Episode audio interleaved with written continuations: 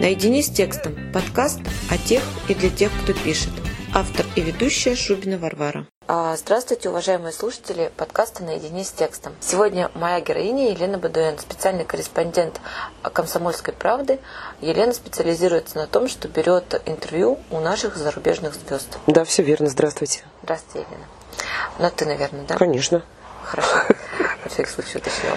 А, Лена, расскажи, пожалуйста, кратко о своем профессиональном пути, как ты пришла в профессию.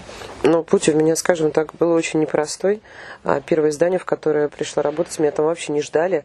А, у меня не было совершенно денег толком ни на еду, ни на сигареты. Я помню, покупала метро а, поштучно, такие были Captain Black, а, и ходила упорно, меня не ждали. Каждый день я а, туда приходила, и в итоге как-то оно закрутилось. Потом дальше я пошла в одно глянцевое издание, если говорить конкретно о журналистском, журналистском пути. Вот. А потом меня одна э, коллега э, встретила на мероприятии, сказала, что им нужны корреспонденты в комсомолку. Я сказала, о, супер, это всегда была моей мечтой, это правда. Я всегда мечтала работать в КП, мне всегда казалось, что вот там-то как раз и есть вся правда. Ну вот, и, в общем, тоже я могу сказать, что меня там особо не ждали, это был 2005 год. То есть меня позвали позвали, а, а не то чтобы прям были готовы к тому, что я тоже буду туда таскаться и что-то писать. Вот. Ну и потом я была, нельзя сказать, что прям с большим количеством связей. А, ну, то есть они были, но немного, что я прям супер хорошо писала, что я готова была делать какие-то эксклюзивы.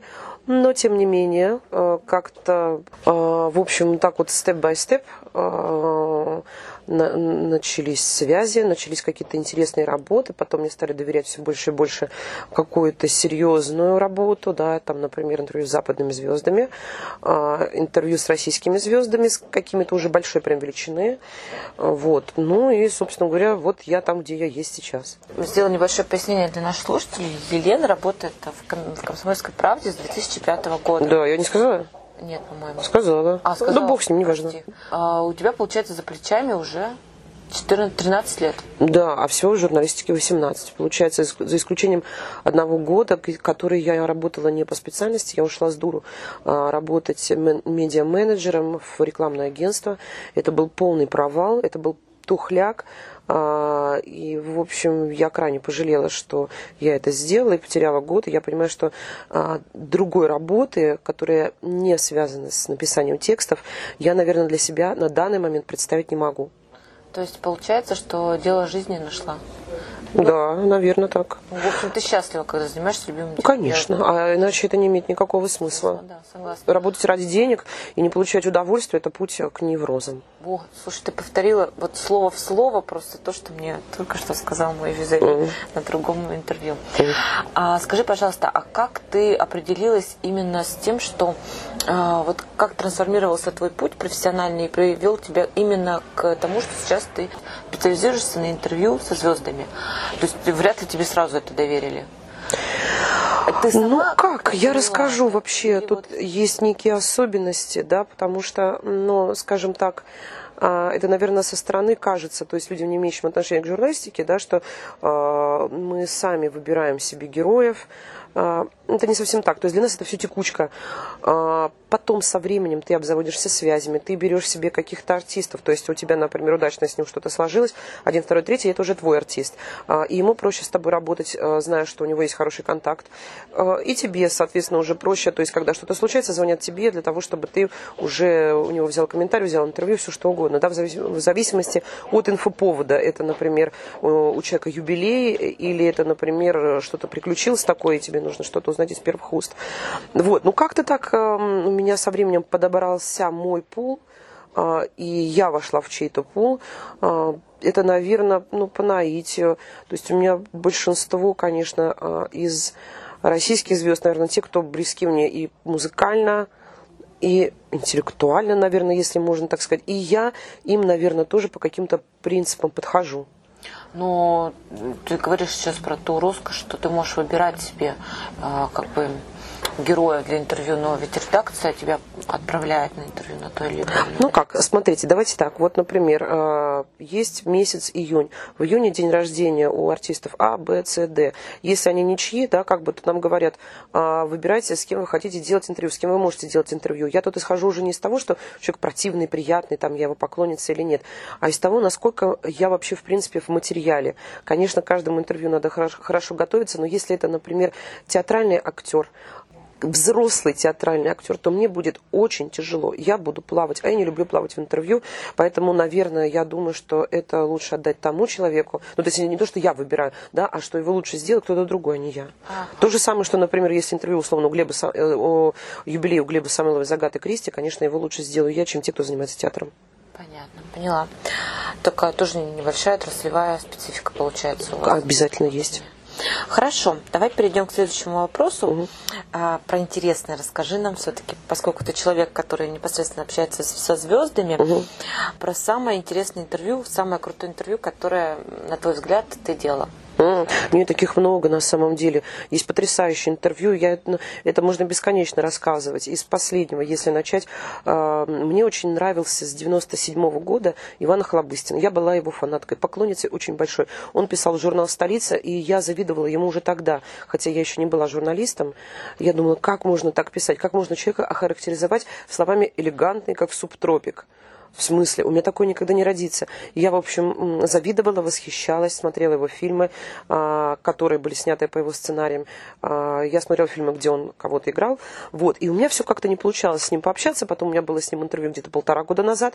И вот где-то несколько месяцев назад, может быть, месяца два назад, у меня тоже было с ним интервью, посвященное э, фильму, где он снимался в главной роли, называется «Временные трудности». Если первое интервью с ним я брала э, где-то в в Тассе, по-моему, то второй я приезжала уже к нему домой. Господи, это было так очаровательно, весело. Мы просидели с ним где-то часа полтора, еще выпили. Э, я познакомилась с его женой, я познакомилась с его детьми, которые они совершенно как из Яралаша такие, то есть они абсолютно живые, э, крутые дети, независимые, у которых есть свой взгляд на жизнь.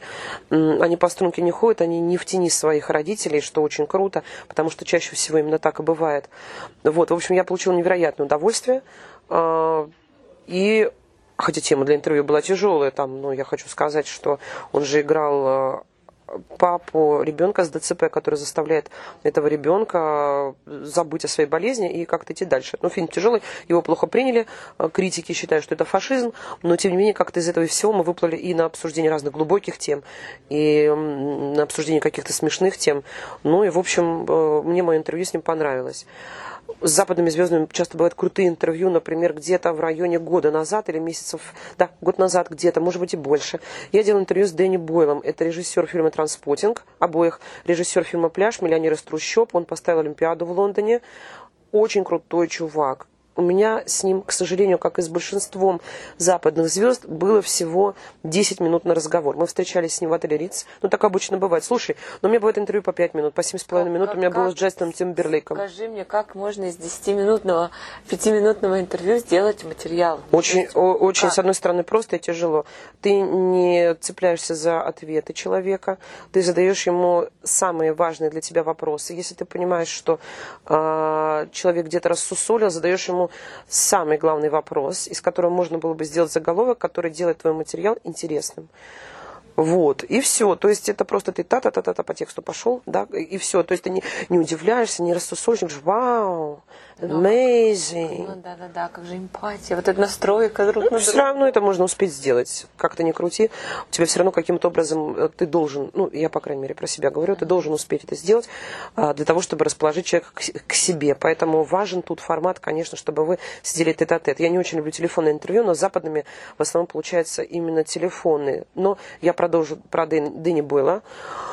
Он оказался очень живым человеком, он очень был общительный, он был крайне увлечен тем, что он делает. Он увидел в моих глазах интерес и понимание, он перешел тут же на скорость умноженный на 4 речь еще, причем у него еще такой был очень сильный акцент, который, ну, разобрать не то чтобы просто, но мы, в общем, общались в два раза быстрее. А, он увидел у меня на телефоне заставку, не на телефоне, на айпаде моего любимого певца Брайана Ферри. Он тут же зацепился за это. Ой, это, это кто? Это Брайан Ферри, а почему? А как? Ой, мне нравится такая его песня. Мы начали с ним говорить про саундтрек к фильму «Транспотинг 2». Он начал мне показывать, какие песни не вошли в саундтрек. То есть это было реально прям очень насыщенный разговор. Я была страшно довольна. Я понимаю, что если у нас было бы чуть больше времени, мы с ним прям друзьями бы обща- э, расстались и общались бы еще на темы, связанные с музыкой. Видно, что он такой меломан. Он относится очень внимательно к той музыке, которую он выбирает для своих, да, для своих фильмов. Ну и вообще, в принципе, это дело любит, как человек, рожденный э, в Соединенном Королевстве, по-моему, если я не изменяет память, он или шотландец, или, или британец. Угу. Вот. Здорово. А скажи, пожалуйста, ты сама владеешь английским настолько хорошо, что можешь... Да, да? То есть... Да, конечно. Я закончила английскую спецшколу. Угу. Единственное, что у меня бывает, когда я начинаю волноваться, а я часто начинаю волноваться, я начинаю тормозить, поэтому я всегда всех своих респондентов предупреждаю, что я буду смотреть во время интервью в телефон, у меня там вопросы, а не то, чтобы я там с кем-то переписываюсь. Обычно они говорят, окей, там все понятно. Вот. Но по большей части я, конечно, не дохожу до такого уровня ужаса, что начинаю смотреть в телефон. Обычно все проходит гладко. Понятно. Супер. Спасибо, рассказала про самое интересное интервью. Расскажи про самое провальное. Не должно такое тоже. Конечно. С Джудом Лоу у меня был провал. У меня было с ним телефонное интервью, он вообще не включился в разговор, отвечал очень вяло, односложно, и буквально у меня интервью было минут 10, минут через 5 у меня уже закончились все вопросы, потому что он отвечал односложно. Я до сих пор не понимаю, чей это был в первую очередь провал мой, то, что я плохо подготовилась, или его, то, что он не особо был готов, в принципе, разговаривать. А вот как преодолеть эту историю? Все-таки как вытащить э, на разговор? Ну, вот такое часто бывает, э, особенно ну, в корпоративных медиа такое бывает, когда приходишь к какому-нибудь топ-менеджеру, а он, эм, поскольку человек не публичный, как вот звезды, с которыми ты работаешь, он вообще не готов к общению. Это правда. Я расскажу так. Э, включен диктофон. Я расскажу так. Это и у звезд то же самое бывает. Это очень интересно. Например, западные звезды, большинство, которые приезжают, они прекрасно отрабатывают все круглые столы, все интервью, все это-это а, потому что они понимают, раз этот человек перед тобой сидит, значит, он представляет какое-то крупное издание, а, значит, он должен а, ему сейчас что-то рассказать, чтобы это потом в этом издании появилось. Поэтому они не выпендриваются, они не начинают цепляться к вопросам, они не, не начинают делать вид, что они, например, что-то не поняли, они берут и отвечают на что они понимают. То есть журналист реально может поплыть, он может обосраться и поплыть, э, да, как бы вот. А, и поэтому западные звезды в основном они чутенько отвечают. То есть ты, например, спросил, what about uh, your new film? И он рассказал и про то, и про это, и про пятое, и про десятое. Да, как бы он молодец, он свою работу выполняет.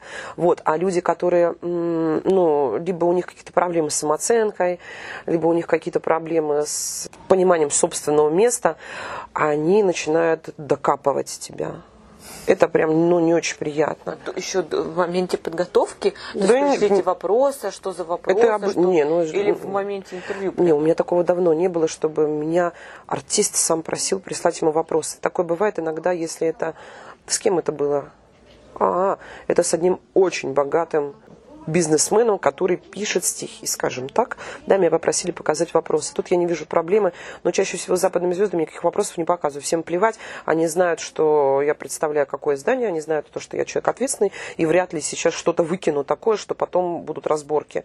Потому что, ну, я на всякий случай расскажу, ты хочешь потом вырежи, а, как вообще устроен, а, скажем так, наш бизнес интервью с западными звездами.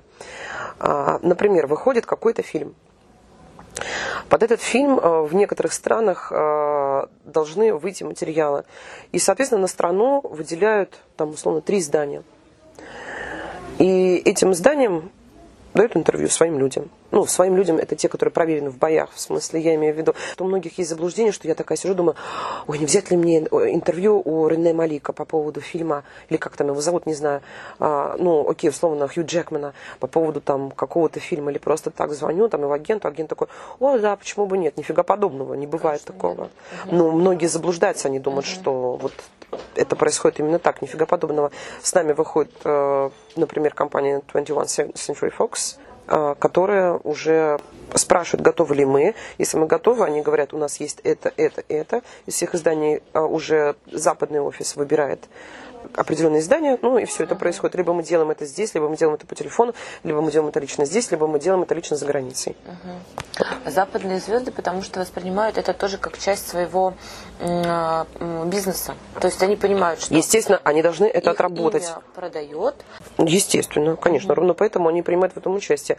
И только поэтому они принимают в этом участие. Нет по каким другим причинам.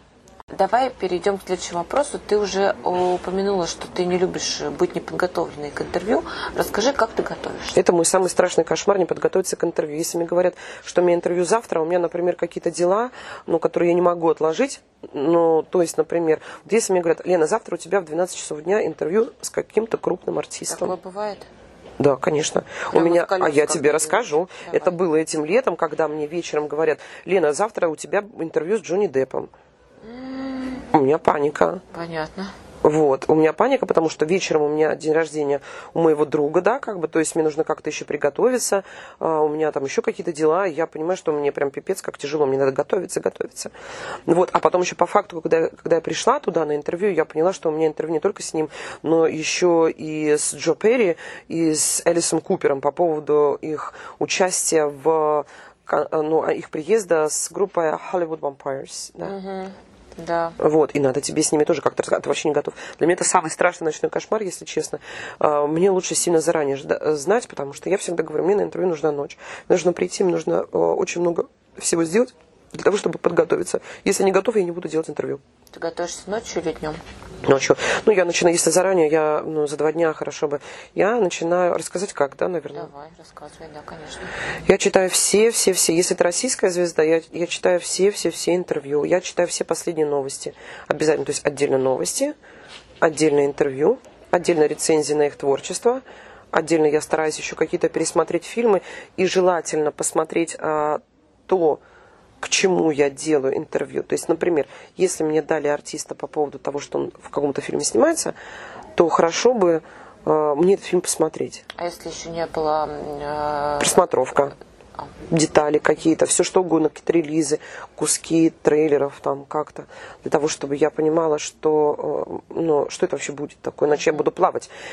Вот. Потом, э, если это просто юбилейное интервью, ну, тогда тем более все вообще надо поднять. И более того, если, например, я беру интервью у какого-то рокера лет 50, я прочитаю, посмотрю все последние интервью с другими рокерами лет 50. То есть, например, если я беру интервью Шевчука, я прочитаю интервью с Гребенщиковым, я прочитаю интервью с Кинчевым, я прочитаю интервью там с Самойлом, ну с кем угодно, да, как бы с ними со всеми. Посмотреть, как трансформируется. Нет, нет, я не знаю, что значит трансформируется. А подожди, а почему тогда? Ну, почему? Они же похожи. То есть, например, они э, люди, которые ну, являются легендами рок-н-ролла. Посмотреть, как трансформировался человек вот за Нет, подожди, время. ты за какое? Нет, подожди, смотри. Вот, Прости, аналогии. А, если про трансформацию говорить, то это надо читать интервью, которые у этих артистов брали лет 30 назад. Это я тоже делаю. Да, да, да, я поняла. Но я тебе рассказываю про современный. То есть, например, вот исполняется БГ 65 лет. У меня с ним, например, интервью. Я прочитаю интервью последние, которые были с Кинчевым, с Шевчуком, с кем-то еще. А что это даст в итоге? Мне даст это понять о том, какие вообще, в принципе, им задают вопросы, а что они отвечают, что им вообще интересно. И какие вопросы, наверное, заходят лучше всего, на какие вызывают у них интерес, возможно. Ну, то есть, ну, ты же можешь оценить интервью там коллеги, да, и посмотреть, вот, что вот тут вот а, она или он попал в точку, да, ну, видно, что... Не, не могу. Я смотрю беспристрастно. Я понимаю, что вот, например, это крутой вопрос. Да, как mm-hmm. бы я могу его по-своему переписать для своего mm-hmm. интервью. Ну да, понятно. Вот. А так, ну, трансформация... Не, ну, слушай, нафига нам мне нужна чужая трансформация? Я, ну, например, читаю интервью с Кинчевым, которое было у него... Ну, я не, не делала с ним интервью, mm-hmm. ну, к примеру, да, я читаю с ним интервью, которое он давал а, в 87-м, 92-м mm-hmm. году. Я вижу, какой он был тогда дерзкий, крутой. Mm-hmm. Да? Я, соответственно, понимаю, какая тогда была обстановка. Я понимаю, из какого, условно говоря, там, из каких сложностей ему пришлось выбираться для того, чтобы стать кем он стал. Э, я пропитываюсь этой энергией, я к этому человеку уже по-другому отношусь. То есть, когда я прихожу или когда я созваниваюсь с человеком, я уже полностью заряжена для того, чтобы он понимал, что мы с ним находимся на одной волне. Потому что если ты плаваешь, они тебя быстро раскусят, и все, тебе капсда. Тут у меня было интервью с Кипеловым, моим любимым. И ему было 60 лет, и он не мог со мной лично встретиться. И мне для того, чтобы его к себе расположить, нужно было, конечно же, очень сильно подготовиться. Поэтому я, естественно, прослушала его старый альбом, его старый альбом, его новый альбом, который только вышел. Я прочитала на него рецензии, я поняла, какие вопросы у людей возникали. И я решила прямо с этого начать. А вообще я поняла про себя, что я э, так как, э, как я стараюсь действовать на интервью, вообще неважно каких, как комиссар, как, как его, капитан Коломбо. Угу. Это когда ты приходишь такой ну, вроде дурацкий человек такой, непонятно, непонятный такой, ходит скромный, а, что-то спрашивает, а потом раз и сожрал тебя. А как? Это вопрос же должен быть такой, который сожрет. Естественно. Конечно. То есть ты сначала, ну честно, Они да? удивляются? Ты видишь удивление в глазах? Ну, если по телефону, то не всегда. Ну, да, по телефону не увидишь, конечно, вот когда Это, ну, мне нужно сразу же, да, как бы, то есть я вот с человеком начинаю только разговаривать, мне нужно, чтобы он понял, что я не опасен, что я не претендую на его место, что я ему не конкурент, да, как бы, потому что у нас у большинства артистов, конечно же, эго очень сильно раздутое, вот, и они должны понимать, что я действительно не опасна, и что, и когда они уже расслабляются, а, я задаю им такой вопрос, что у них резко растет оценка меня, они уже понимают, что они могут со мной разговаривать нормально и одновременно не бояться. Вот, я считаю, что это мой лайф, ну, какой лайфхак, конечно. Не какой-то не лайфхак, я думаю, что многие так делают, но э, я сама это придумала для себя, и это мне очень сильно, ну, кроме как Коломбо подсмотрела, и это мне очень сильно помогает. Понятно, здорово. Хорошо, ну то есть у тебя, получается, перед тем, как выйти на интервью, за плечами три дня подготовки минимум. Да, еще я должна выглядеть каким-то определенным образом. Да, вот, кстати, давай об этом тоже поговорим, это интересно. Женщина не должна выглядеть агрессивно на интервью, потому что а, это может а, закрыть мужчину, если это мужчину, и раздражать женщину. Но в то же время она должна, наверное, попадать в как бы в струю эту, ты же не можешь там в домашнем прийти расслабленный какой-то очень, или можешь, я не знаю, вот как с Колумбо это соотносится, или ты в деловом стиле, в casual должна быть? Э? У меня вообще нет ничего делового стиля, мы журналисты, мы имеем право ходить как мы хотим, вообще ничего нет. То есть имеешь право ходить как хочешь? Нет, не что значит имею, это мое, это не то, что даже право, я хожу как хочу. Часть профессии получается. Конечно, а деловой костюм я в ужасе представляю, у меня его никогда не было со времен школы, и дай бог не будет. А нет ли проблемы в том, что тебя оценивают как человека, например, не своего круга? Ну, то, что не, то, что понятно, что ты Подожди. не претендуешь, да, не претендуешь а я, круг, но... Послушай меня, ну так я в разных кругах же прихожу а, в определенном образе. Если я прихожу на мероприятие Татлера, поверь, у меня хорошая дорогая одежда. Я не прихожу так, как бомж. Это очень важно для журналиста соответствовать тому месту, куда он приходит. Вот, да, я про это У меня все вещи хорошие, дорогие. Поверь мне, даже то, что на мне сейчас, оно хорошее и дорого стоит. Понимаешь, вот. Другой момент, что я в таком виде никогда в жизни не выйду в свет. А, то есть, если вдруг я сейчас узнаю о том, что у меня что-то срочное и важное где-то, я туда не пойду. То есть, ты поедешь домой, Обязательно, конечно. Конечно, конечно. То есть, это такая тоже часть профессии. Получается, Естественно. Ну, как я, э, я не могу себе позволить э, выглядеть плохо на каких-то мероприятиях. Неплохо, а... Несоответственно. Конечно. Да, mm-hmm. безусловно, я не претендую на то, чтобы быть э, на одном уровне со звездой. Но, тем не менее, они должны понимать о том, что уровень у меня все равно приличный. Вот, да, классно, спасибо. Это очень классно, это интересно. Хорошо. Не, на самом а... деле, если честно, это очень большая проблема для журналистов, потому что... Э, бюджеты-то не, у нас не такие. В смысле? Ну, надо, блядь, работать и зарабатывать на бюджеты. Я потому понимаю. что, ну, нет, серьезно, а, у меня же откуда-то деньги берутся. Нельзя выходить в свет занюханно. Ну, это, это позор. А, вот, и поэтому нас очень часто воспринимают как а, людей, которых, ну, надо впускать через задний вход. Там даже в кинотеатре Москва, ну, вот, там, типа, журналисты проходят через задний вход. Я не прохожу никогда через задний вход, потому что, ну, в смысле. Хорошо, давай перейдем к следующему вопросу. А, скажи, пожалуйста, слагаемые сильного интервью. Мы поговорили про подготовку в процессе интервью. Это эмпатия, а, там какое-то активное слушание. Что? Вот что позволяет сделать а, человека вывести на разговор откровенный, интересный, живой? На интервью никогда нельзя ходить на отъебись. Если уж ты пошел на интервью, ты должен своего героя обязательно любить. Потому что если он увидит, что тебе неинтересно, у него тот же плывет все, да, как бы он уже на тебя не смотрит, он уже хочет от тебя избавиться, когда ты в нем не, ну, как бы, когда не ты в нем не заинтересован. А когда ты слушаешь с интересом, когда ты на что-то реагируешь, когда ты можешь зацепиться за какую-то его фразу, что-то напомнить, например, э, человек что-то процитировал, ты говоришь, да-да, это вот так, так-то и тогда-то было, например. Или, например, если ты не в состоянии этого сделать, если ты не очень хорошо знаешь творчество этого артиста, у которого, условно говоря, там 35 фильмов, ну ты, конечно, не можешь их все посмотреть, да, но, по крайней мере, ты можешь из какого-нибудь из фильма какую-нибудь цитату вытащить и вставить ее. Человеку будет приятно. Или, например, вставить цитату из его учителя какой-то, человеку тоже будет приятно. Он подумает, вау, человек готовился, ему на меня не наплевать. Это самое главное, чтобы тебе не было наплевать. Конечно, немножко спонтанности не повредит. И никогда нельзя унижаться. О, вот Потому что ты, ты, безусловно, всегда должен помнить свое место, да, как бы, но это место не должно быть у плинтуса. Угу. Вот ты как раз э, начала этой фразой отвечать на следующий вопрос. Я хотела спросить о том, что у тебя твои как бы визави это люди со звездным статусом. А не страшно ли э, с ними разговаривать? Страшно. Вот, вот перед их звездностью, вот как не, не упасть страшно. до плинтуса? Если честно, ну мне наплевать. У меня много друзей звезд, да, как бы причем ну, больших. А, ну и мы с ними общаемся нормально, потому что это в первую очередь люди. Но ну, мы все одинаковые. Ты к этому пришла с Нет, нет, ну может быть это связано с тем, что я с трех лет сама на сцене танцевала в детском ансамбле хореографическом. Mm-hmm. Вот, и поэтому я искренне считаю, что все люди э, равны, да, как бы просто у одних одни какие-то таланты и желания, у других другие, да, как бы вот. И единственное, конечно, надо учитывать особенности других людей всегда, да, понимать о том, что у этих людей эго намного больше, да, как бы и не пытаться поставить себя выше его. Это бывает на самом деле неудобная ситуация, когда ты разговариваешь с артистом, и ты понимаешь, что э, он знает меньше тебя. Нельзя так делать. А нельзя человека тыкать в его незнание никогда. Вот. Это, это неприятно. Какой в этом смысл самоутвердиться? Ты пришел сюда не за этим. Ты пришел человека раскрыть.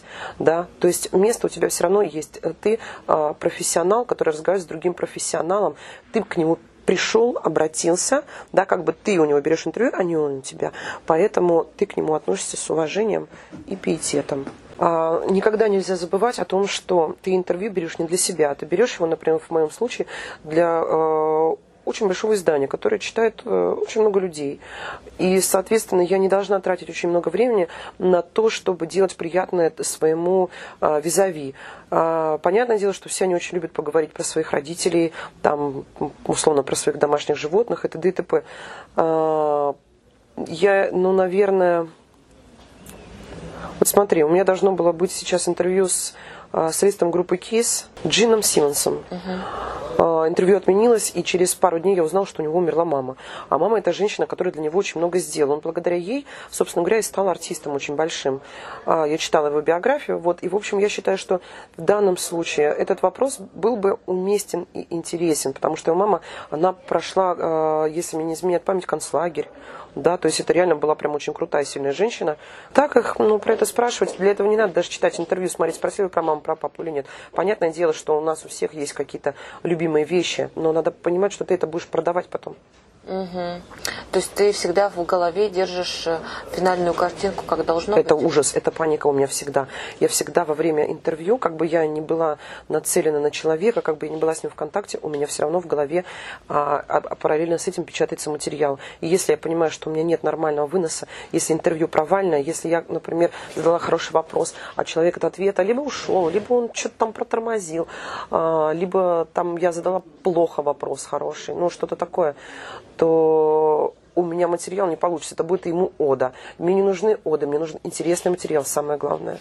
Интересный материал это не значит какого цвета новоструса, это значит, что он расскажет какие-то дикие интересные истории. Вот Мишевчук рассказывал, например, историю как один, один раз они ехали куда-то на гастролях, и рано утром поезд плацкартный остановился где-то то ли в степи, то ли еще где-то, и они вышли из поезда, нарвали цветы, вокруг было просто море цветов, и всем положили пассажирам, которые там спали. Это было так чудесно. Слушай, да. какая прекрасная история. Да, да, да. Или там, например, знаешь, вот я читаю интервью с Охлобыстиным, и он там рассказал о том, как он поехал как-то, а, въехал в метро на мотоцикле. Для меня это повод, конечно же, спросить его что-то интересное про это. Или как он познакомился с отцом Федора Бондарчука, с которым он тесно дружил. Он рассказывает какие-то хихикая вот эти все истории из своего подросткового прошлого, когда он там отжигал. Mm-hmm. Вот. Это смешно ему, это интересно нам, это правда было. И это, ну, как бы в этом нет никакой крамолы, да, которая могла бы человека заставить дернуться и закрыться. Угу, понятно. Слушай, а бывает так у тебя вообще, чтобы вот ну не цеплял человек? Ну вот совсем, ты пересмотрела там все фильмы или переслушала все песни, прочитала, ну не, ну вот, ну не, ну не интересно тебе. Слушай, ну вообще мало что интересно, если честно, такое, ну то есть в смысле э, у меня достаточно специфичный музыкальный вкус, да, э, вот, но тем не менее я понимаю, что этот артист популярен, он интересен, у меня у него, мне у него нравятся какие-то песни, мне у него нравятся какие-то фильмы, там, например. То есть все равно ты ищешь? Ну, э, ну, слушай, я должна идти на интервью к человеку с... Э, Позитивным. Ну, ну, слушай, конечно, он делает то, что ему нравится, то, что интересно другим людям. У него наверняка ну, полно интересного всего, он хранит в себе, в своем ящичке, и мне надо этот ящичек раскрыть. Угу. И так у него оттуда подоставать, и потом людям показать, и всем хорошо, ему хорошо, и мне хорошо, и читателям хорошо. И интервью не тухляк. Да, здорово. Так, еще один э, традиционный вопрос. Э, советы начинающему. Вот я, начинающий журналист, пришла к тебе, гуру, говорю, Елена, хочу повторить ваш победоносный путь в профессии. Дайте мне совет, с чего начать, как развиваться. Я, кстати, не считаю, что у меня какой-то победоносный путь. А, ты понимаешь, ты же на это не обращаешь внимания. Ты работаешь, работаешь, работаешь, работаешь. Ну, да, как бы делаешь свое дело и Я делаешь. как новичок оцениваю как победоносный. Я бы хотела, вот я бы хотела повторить твой профессиональный О, путь. это так тяжело, на самом деле, сколько обломов бывает вообще в работе. Правда тяжело. На самом деле, э, ну, честно, давай скажем так, многие считают, что у нас сильно страдает личная жизнь из-за того, что мы там, то там, то здесь, то у нас тусовки там и т.д. и т.п. Либо что у нас эти тусовки, они прям а, такие все дико интересные, и вообще, что мы жалуемся. Нифига подобного. Жизнь у нас правда интересная, от тусовок иногда действительно устаешь, личная жизнь нифига не страдает. Ты все успеваешь а, если ты умеешь планировать время, ты все успеешь сделать. Подожди, только плюсы сейчас называют. Конечно, но как бы э, тяжелое тоже есть, ты ночами можешь не спать, готовиться к интервью. Вот я, например, иду сегодня на важное мероприятие, я ночь не спала. Я трачу деньги какие-то на себя, там, да, например, ну, чтобы там прическу сделать, там, чтобы покупать дорогую какую-то одежду. У меня иногда бывают обломы. Эм, я иногда бываю недовольна собой. Мне иногда говорят, что у меня плохие интервью, там, ну, редактор, что я, например, там ничего не доделаю. Полно. Вот. Иногда бывает, что не спишь по два интервью в день, да, как бы ты не успеваешь подготовиться, и потом ты чувствуешь, что ты что-то налажал. Короче, а, советы молодому журналисту. Никогда не надо быть снобом, никогда не надо выпендриваться и говорить а, о том, что я это делать не буду. Ты будешь это делать.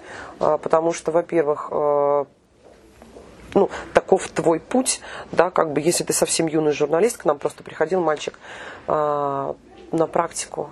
И его кто-то попросил из коллег позвонить Волочковой за каким-то комментарием. Так он сидел с всем друзьям, всем названил, сказал, нет, ты представляешь, какой зашквар, позор.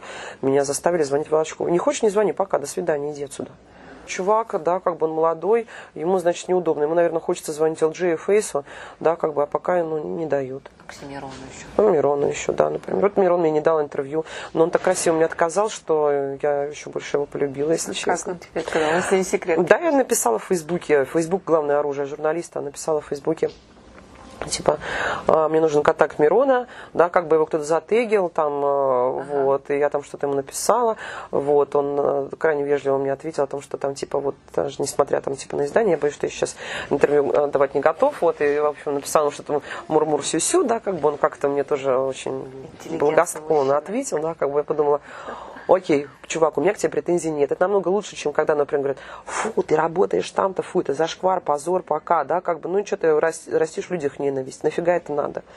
А бывает такое? Конечно, он ведь орган терпеть не может. Он на каждом шагу плюется. А да откуда я знаю? Ну, у него, наверное, есть какие-то причины. Написали, что-то там не то. Mm, вот. Это не я была, но тем не менее, мне все равно неприятно, когда он говорит о том, что у нас какое-то такое издание. В общем, то есть на тебя, получается, и карма, карма издания тоже распространяется? Нет. Не на тебя конкретно, на журналиста я имею в виду, что. Да я не хочу об этом переживать даже. Слушай, ну представь себе, ты приезжаешь за границу, да, как бы тебе подходят, говорят, ой, мы русских терпеть прям не любим. Что ты будешь сильно по этому поводу переживать? Ну, как бы тебе, да, как ты думаешь, человек дебил, да, как бы все люди разные. Ну, как бы у нас в России есть и плохие люди, и хорошие люди. Если ты всех под одну гребенку гребешь, это только твоя проблема. Согласна. Хорошо, ладно, все-таки давай вернемся. Про журналиста? Да, вот, вот, э, ну, вот совсем зеленый пришел, беремся за все. Не, Корону не будем... снять для начала да, как бы вот, и не думать по поводу того, что ты прям молодец, э, и у тебя сейчас все прям получится. Надо учиться писать, надо обязательно читать других журналистов и находить тех, кому тебе завидно. У меня есть люди, которым я завидую, которые очень круто пишут. Прям я читаю их интервью и думаю, ах ты, как ты так пишешь, я тоже так хочу. И это заставляет меня идти дальше расти идти угу. вперед, а, делать лучше свои интервью и задавать э, умнее, интереснее вопросы. Не всегда получается, но, по крайней мере, я стараюсь. Вот. Потом быть готовым к тому, что тебе могут среди ночи позвонить, да, как бы, и ты будешь должен что-то сделать. Но при этом ты должен всегда помнить о том, что у тебя есть время на личную жизнь. А, жить работой нельзя. Угу. Ты должен любить свою работу, но нельзя на ней пропадать и считать, что работа это все, что есть в твоей жизни. Это кошмар, это путь в, к 40 кошкам. Да, согласна с тобой. А слушай, вот как этот баланс соблюсти? Ведь все-таки просто твоя работа, да, вот то, что ты рассказываешь, например, подготовка ночами, там, мероприятия, это действительно очень сложно сбалансировать, потому что очень много элементов э, неожиданности, которые ты не можешь предусмотреть. Вот если тебе звонят, у тебя день рождения да, друга. Да, а у меня так и было. У меня день вот рождения да. у друга, они катаются на кораблике по Москварике. То есть они арендовали корабль, да, mm-hmm. вот, и нас там всего должно было быть 6 человек. Вот, а у меня интервью с этим несчастным Джонни Деппом, и я по дороге бегу, я пишу это интервью в такси, я прибегаю туда, я к ним не иду, я сажусь там где-то на палубе, его там доделаю, понимаешь, что есть люди такие, вот и факт, и они еще ждут, они не могут долго пришвартовываться, стоять. Это была, ну, непростая ситуация, но тем не менее люди это все понимают. Так вот, вопрос в первую очередь в тебе тебе. Ты никогда не должен кивать на работу о том, что вот работа меня отпускает, работа съедает все мое время. Нифига подобного. Это ты так планируешь свою жизнь. Если ты не можешь позволить себе личную жизнь, не можешь позволить себе ходить там э, на свидание, не можешь позволить ходить себе в бары, ходить в кино, это твоя проблема. Всему должно быть свое место. Если у тебя всю твою жизнь занимает работа, ты скучный человек. Ты никому не нужен тогда. Как так? Понятно, хорошо.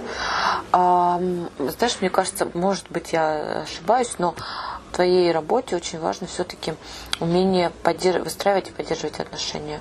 Обязательно. Есть, поскольку ты можешь, конечно, сделать какое-то провокационное интервью, прославиться один раз, но больше тебе, собственно, с тобой не пойдут на контакт. И этот человек, возможно, слова распространится негативные. Я тебе скажу так. А, ты понимаешь, что дело не в интервью. А, в интервью люди сами отвечают за то, что они говорят. Некоторые журналисты они такие, как Чарльз Агастес Мильвертон. Это был такой персонаж у Шерлока Холмса, который знал дофигища тайн и ими шантажировал. Угу. Да, то есть там прям жесть. Вот. Мы, соответственно, тоже у нас есть несколько таких товарищей, которые очень много знают, но мы, естественно, никогда это не выдадим. Нет ни одного человека, который мог бы сказать о том, что я какую-то его интимную тайну куда-то слила. Угу. Люди нам доверяют. Да, как бы это не всегда нам во, во благо, ну, то есть мы на этом ничего не имеем, не зарабатываем, да, как бы и эти же люди, чьи тайны мы храним, они тоже на, к нам не относятся как-то с пиететом и потом э, не дают нам какую-то эксклюзивную информацию, потому что мы там угу. что-то знаем и не пишем. Ну, это бредятина, угу. да, хотя, ну, как бы мы могли бы на этом заработать. Но тут вопрос в том, чтобы ты должен действительно быть... Самоограничение такое. Да нет, какое ограничение, ну, надо просто понимать о том, что, ну, если тебе рассказали о том какие-то интимные подробности, держи это в себе. Но как бы зачем? А, ты потом... Подожди, это вопрос вообще-то к человеку, который рассказывал тоже. Зачем? Ну так-то. Ты же не хранилище чужих секретов. Я хранилище чужих секретов. Да? Да. Ну, так получается. Что я могу поделать? Я не могу... Это часть а, профессии? Нет, это личный мой выбор. А, многие, наверное, скажут, что это плохая журналистика, но я не могу иначе. Я могу на другом заработать. Да? Как бы я стараюсь именно, что почему я так тщательно готовлюсь, потому что вряд ли в моем а, интервью вы прочитаете, я сделала там кто-то там, например, певица такая-то, такая-то, там, я сделала там три аборта, или там, я там чуть не повесилась после там, того, как меня бросил любовник. Вряд ли вы это прочитаете. Это, безусловно, собрало бы какой-то рейтинг. Но я не могу. Я лучше постараюсь подготовиться так, для того, чтобы мне можно было бы без этого обойтись. Даже, ну, я не могу, мне чисто физически, я не могу даже людям такие вопросы задавать, даже зная про них какие-то такие вещи. Угу, понятно.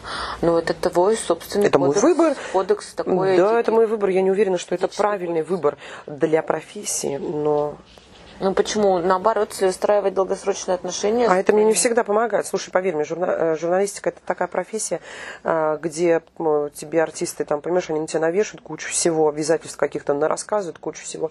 Они неблагодарные очень часто бывают. Они там тебя кучу всего попросят, а потом, э, ну, как бы фидбэк никакого тебе не дадут. А дадут эксклюзив кому-то другому, там, ну и все такое.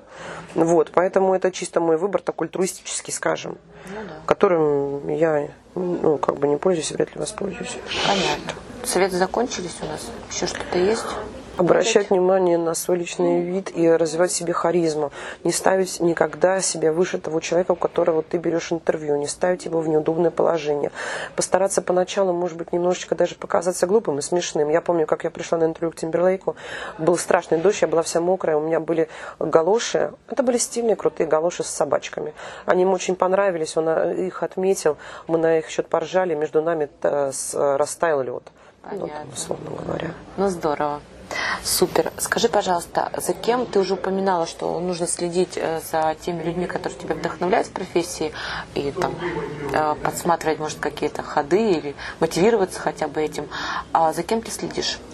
Ты знаешь, раньше, когда я э, ну, раньше, несколько лет назад, я читала интервью Романа Супера. По-моему, он делал их, на, делал их на свободе орг. Он делал их с крутыми артистами и он реально очень круто формулировал вопросы. Потом у нас есть пул такой, ну, э, условно говоря, музыкальных критиков э, старой школы, которым я всегда завидовала, да, которым я всегда хотела примазаться. Я одним боком к ним, конечно, примазалась, потому что меня очень часто зовут с ними в одной компании. Это Михаил Марголис, э, это Владимир Полупанов, это как его, Боря Барабанов, это Илья Легостаев, это Артур Гаспарян. Вот. За ними я слежу всегда, мне очень интересно, как они пишут. Это Бухарин, конечно же. Вот, потому что это люди, которые в музыке разбираются. И я всегда должна а, ну, это помнить и смотреть, что они делают. Они, я не всегда могу согласна быть с их взглядами, но тем не менее я знаю, что это точно профессионалы. Угу. А из зарубежных коллег кого ты назовешь? Потому что у тебя же не только российские звезды. Ты знаешь, я тебе честно скажу, я не читаю, когда готовлюсь к западным интервью, каких-то конкретных авторов. Я набираю, например, а, интервью там YouTube э, или интервью там э, с таким-то артистом и читаю. Ну, то есть, как бы, потому что это вряд ли какой-то конкретный человек, а конкретное издание. Там изданий намного больше, чем у нас, поэтому я читаю все подряд просто смотрю, что люди делают. Иногда бывают прям действительно интересные какие-то моменты. Окей, ну то есть ты ни за кем конкретно там не следишь? У тебя mm-hmm. там любимчиков нет? Нет, нет, у меня никаких любимчиков, боюсь. А, я полагаюсь именно на вообще, в принципе, общий какой-то массив. Но там тяжелее намного, на самом деле, почему-то искать нормальное интервью. У них как-то они немножко по-другому выглядят. Не знаю, как это объяснить. А в чем отличие? Мало больших интервью. А, ну, слушай, конечно, журнал Rolling Stone я читаю. Да, их немного. Uh-huh. Но, может быть, и не должны быть какие-то лонгриды, они есть только вот разве что в журнале Rolling Stone, который я очень люблю. Uh-huh. Ну и, безусловно, опять же, если ты музыкальный журналист, тебе всегда надо быть в курсе повестки дня. Всегда ты работаешь, слушая автоматом все топ-чарты российские, западные. Да, как бы, если, например, ты любишь какую-то страну, типа Швеции, слушай шведские чарты. Да, ты всегда должен знать о том, какая повестка музыкальная сейчас. Ага. Слушай, а вот скажи, пожалуйста, вот все-таки э, «Комсомольская правда», она имеет э, своего читателя. И мне кажется, что это не молодой читатель. Он, он сейчас размылась картина. Слушай, сейчас 2018 год, мы часами сами платим в магазине. Понятное дело, что все идет и развивается. Раньше у тебя часы только на стенке висели. Это я к тому, что мы в интернете э, обрели большую молодежную аудиторию. Плюс А-а-а. у нас развивается, естественно, радио наше. Вот. Э, интернет предоставляет большую площадку. Ты понимаешь, что ты же работаешь как э, человек любит какого-то артиста, он его гуглит, он видит, там что-то выпадает. Плюс новости, да, это берут всякие агрегаторы новостные, а, твои какие-то статьи, заметки. Я хотела спросить о том, что нет ли у вас вас ограничений, например, что, ну, условно, там, вы, там, не знаю, вот, вот этих молодых рэперов, да, которых мы уже упомянули, там, того же Мирона, что он не может стать вашим героем, потому что просто ваша целевая аудитория, она не соприкасается с ним. То есть газеты нет. Получается? Газеты нет. Нет? Нет, газеты, конечно, нет. Слушай, у нас газета достаточно взрослая аудитория, но, естественно, если я пишу про Мирона в газету, то я должна объяснить, кто это и почему мы о нем пишем. да, в том смысле, что это должно иметь какую-то прикладную информацию для тех людей, да, которые, э, я и делала таких несколько материалов, как раз, э, что слушает молодое поколение и почему. Вот, именно с точки зрения пользухи для взрослого поколения. А в интернете а, я разговариваю с людьми на, молодыми на их языке, я пишу про то, что интересно им, они это все читают, им это все дело нравится. Вот, э, сайт у нас один из самых посещаемых в Рунете, и я знаю, что мои материалы они своего читателя, конечно же, находят, потому что э, газета наша это не какая-то закрытая зона это ровно такая же часть информационного пространства, как и все остальное. Я же, например, хожу э, на The Flow, там, например, какой-нибудь, или условный там Wonderzine, хотя мне не близки там какие-то их э, идеи, но тем не менее я в курсе того, что происходит, например, когда я что-то гуглю, Пожалуйста. Ну, я, я просто, получила. я сейчас объясню, откуда я взяла этот вопрос. Просто я прочитала твой пост про, про пошлую Молли и Лобковского. решила задать. И я не по работе том... ходила на Лобковского. Это просто смешно мне показалось, что... Нет, нет, я поняла. Я просто подумала о том, а есть ли у тебя ограничения вот по тому пулу а, звезд, с кем ты можешь делать издание? Тебя закажет их или нет? Смотри, есть такая штука. Мне очень нравится фраза, которая приписывает Стива Джобса о том, что мы нанимаем людей не для того, чтобы учить их работать, а для того, чтобы они ну, научили нас как правильно. И я считаю, что я все-таки немножечко доросла до того статуса, когда я могу сказать, вот, например, есть Макс Барских, это крутой артист, я сделаю с ним интервью, он в, в чартах там, там и там, да, как бы мы его берем. Иногда бывает такое, что я даже не спрашиваю, потому что я понимаю, что это актуально, и люди, которые видят от меня какой-то материал, но который его выставляют на сайт, они понимают, что я написала его не потому, что мне делать нефиг, а потому что я понимаю, что это будет интересно нашему читателю. Понятно, здорово. С кем из российских и зарубежных звезд ты бы еще хотела сделать интервью? Можно по одному. Ну, то есть, да здрасте, ты что? Ну, меня давай, вообще не давай Элтон Джон, конечно же. А, Киллиан Мерфи, это актер. А, Кристофер Вальц, у меня, возможно, с ним скоро будет интервью. Вот. А потом обязательно, очень хотела бы с Мироном, конечно, я его очень большая фанатка. Если бы мне было 17 лет, я, конечно, была бы в группе. А, вот. А, я не уверена, что у меня получилось бы интервью с Элджеем, потому что, мне кажется, он очень закрытый человек, и с ним очень трудно найти контакт не только мне, вообще, в принципе, любым людям. Вот. Потом Мадонна, конечно же. Ну, то есть я иду по каким-то крупным артистам. А, конечно же, ну, господи, сенсация для меня 2018 года это группа Грета Ван Флит. Это самая крутая группа, которая, поверьте мне, соберет а, кучу Грэмми. А, у нее огромное будущее. Это мальчики 22 лет, которые работают в стиле а-ля Led Zeppelin, но они уже немножко от этого отошли. Да, как бы они реально новое слово, они очень крутые. С Сэмом Смитом я бы хотела сделать интервью. Из наших, ну, может быть, а, мне интересно было бы сделать с, ну, наверное, сейчас с Земфирой. Да, я давно с ней не делала интервью, много лет. А, раньше мы достаточно часто общались, был такой период времени, потом перестали. Вот, с ней, наверное, мне хотелось бы сделать еще раз. Угу. А с кем еще можно? Не знаю, ты назвала музыкантов, а тех, кто связан, например, с кино? Актеры, режиссеры? Кристофер Вальц. Ну, Кристофер Вальц, да, был. А кто у нас крутой есть? А не знаю. Мне очень Хабенский нравится. Хабенский класс. У меня было с ним давно интервью к фильму «Адмирал». А, вот, Бекмамбетов крутой чувак. Ну, можно, кстати. С Эрнстом. Я Эрнста обожаю. Мне кажется, что это один из самых крутых Музыкант. людей, которые только можно представить. Да нет, у меня мечты такой нет. Ну, как бы он ржачный, да, как бы, но у меня прям вот такой мечты, чтобы нет. Вот с Эрнстом, да, я бы с ним прям хотела бы сделать интервью. Я всегда рада, поверь мне. Мне когда предлагают каких-то ну. артистов на интервью, я рада всегда, потому что для меня это возможность, знаешь, через боль получить удовольствие. Почему через боль? Ну, представляешь, сколько мук у меня связано, как я нервничаю, когда я собираюсь и иду на интервью, как оно потом получается. Это то же самое, как прыжок с парашютом. У меня стресс дичайший, когда я делаю интервью. Именно с э, актерами вообще, и режиссерами, либо? Вообще, вообще, и это не заканчивается. Я помню еще, когда это было 10 лет назад у меня было интервью с э, Шевчуком, а, и я помню, что я выкурила 10 сигарет минут за 5, выпила 5 чашек кофе. Я не могла, мне было так страшно. А потом интервью началось, уже как-то идем, мы разговариваем. Тут к нам заходит девочка, говорит, ваши полчаса уже закончились. Шевчук такой на меня смотрит, говорит, будешь кофе? Я говорю, такая буду. И он э, нам приносят кофе. Но я хочу сказать вот важную вещь. Ребята, всегда помните о том, что если вы сделаете крутое интервью, у вас будет очень крутой фидбэк. Когда тебе звонит артист сам, либо через своего помощника передает, передайте низкий поклон. Это было, ну, как бы крутое интервью. Спасибо большое. Вообще прям, но э, у меня такой был несколько раз в жизни с, прям с такими людьми, что прям вау. Э, и я поэтому очень ценю как раз именно этот момент, когда я понимаю, что да, я молодец. Я сделала свою работу хорошо. В следующий раз я постараюсь не облажаться. Но понервничаю я не меньше. Стрессовая работа у Очень вас. стрессовый пипец. Поэтому я так и готовлюсь для того, чтобы мне прийти и не быть... э, Я даже с друзьями, когда делаю интервью, там, типа, с Лолитой, я все равно очень сильно переживаю. Мгм. А мне кажется, с друзьями даже может быть и сложнее, потому что вот именно разграничить эту историю, для... ты не можешь ее воспринимать уже, ну, как объект э, профессиональной деятельности. своей. Конечно, и она тебя так не воспринимает. Вы начинаете друг друга забалтывать, понимаешь, потом Да. это растягивается на два часа, потом вот это все пятое-десятое. Потом, в общем, что-то не нравится, что-то нравится. Ну, такое. Ну, понятно. Ясно. Последний вопрос. Книга, которую нужно прочитать каждому. Сложный вопрос, я знаю. Все в тупик Ну, ты знаешь, встают. я тебе сейчас скажу. Как же она называется? А, у меня есть такая книга. Я считаю, что она будет полезна абсолютно всем.